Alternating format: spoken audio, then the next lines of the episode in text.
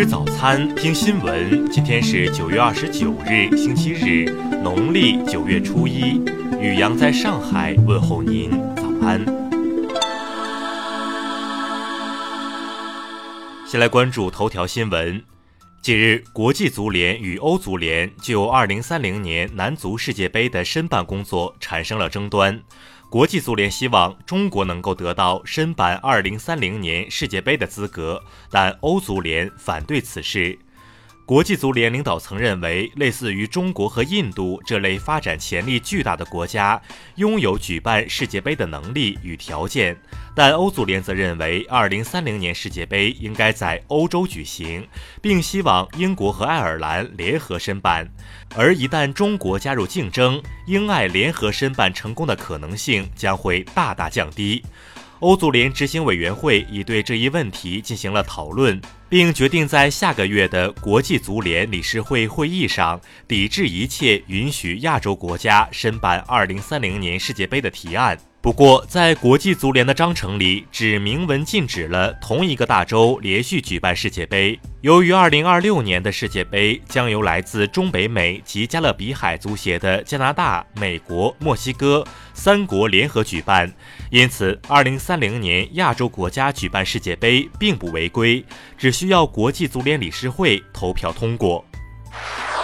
再来关注国内新闻，外交部昨天表示，中方已启动加入武器贸易条约的相关国内法律程序，目前中方正按照规定履行相应的国内法律手续，争取尽快实现入约。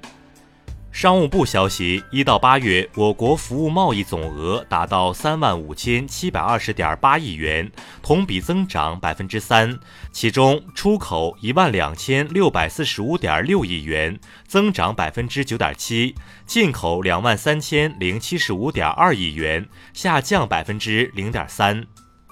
今年一月至八月，全国森林旅游游客量达到十二亿人次，同比增长百分之十三，创造社会综合产值约一点一万亿元。数据显示，截至二零一九年六月末，我国全口径外债余额为一万九千九百八十亿美元，较二零一九年三月末增长二百六十三亿美元，增幅百分之一点三，主要源于债务证券余额增长。昨天，河北省第十三届人民代表大会常务委员会表决通过免去李谦河北省副省长职务的决定。此前，李谦涉嫌严重违纪违法被查。国家外汇管理局发布的二零一九年上半年中国国际收支报告显示，上半年中国境外旅游支出一千二百七十五亿美元，超五成旅游支出发生在亚洲国家。港交所被曝正与多家银行进行谈判，贷款九十八亿美元，以支持其对伦交所拟议的收购邀约。台湾二十多个社会团体昨天在台北举行集会抗议活动，声讨蔡英文当局给台湾经济社会和教育各领域带来严重伤害。再来关注国际新闻，为避免联邦政府在二零一九财年结束之际陷入停摆，美国总统特朗普二十七日签署一份短期拨款案，将支持美国联邦政府运转至今年十一月二十一日。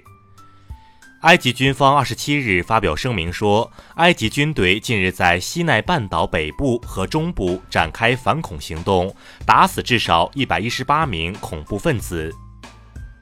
印度总理莫迪表示，印度已经着手落实一项旨在未来五年内停用一次性塑料制品的计划。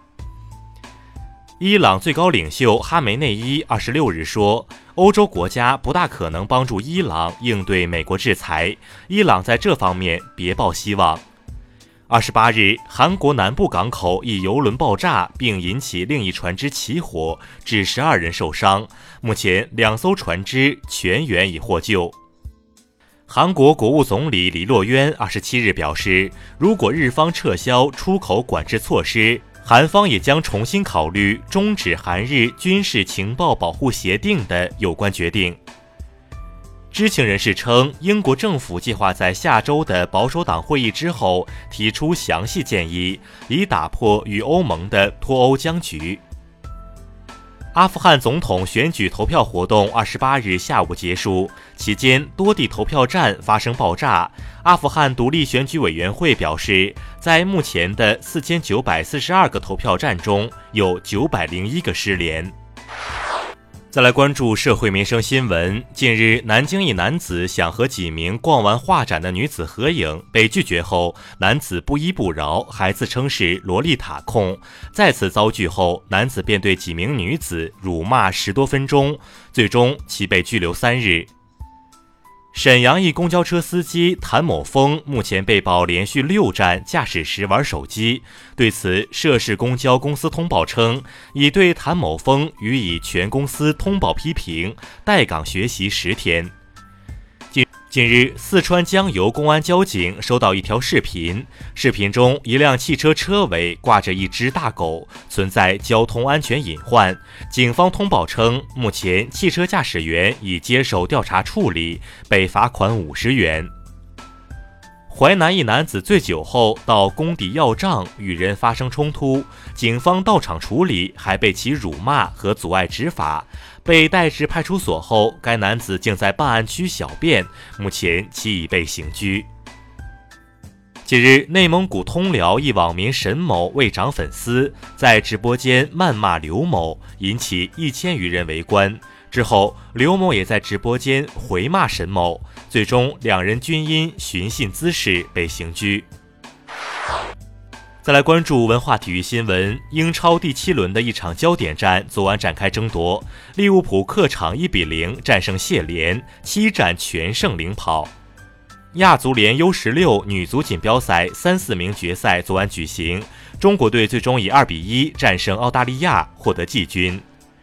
为庆祝中华人民共和国成立七十周年，圆明园遗址公园定于十月一日免费开放，每人限领票一张，当日有效。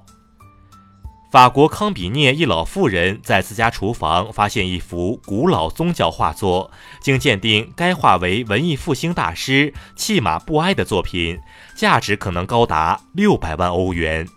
以上就是今天新闻早餐的全部内容，请微信搜索 xwzc 零二一，也就是新闻早餐拼音首字母再加数字零二一。如果您觉得节目不错，请点击再看按钮。一日之计在于晨，新闻早餐不能少，咱们明天不见不散。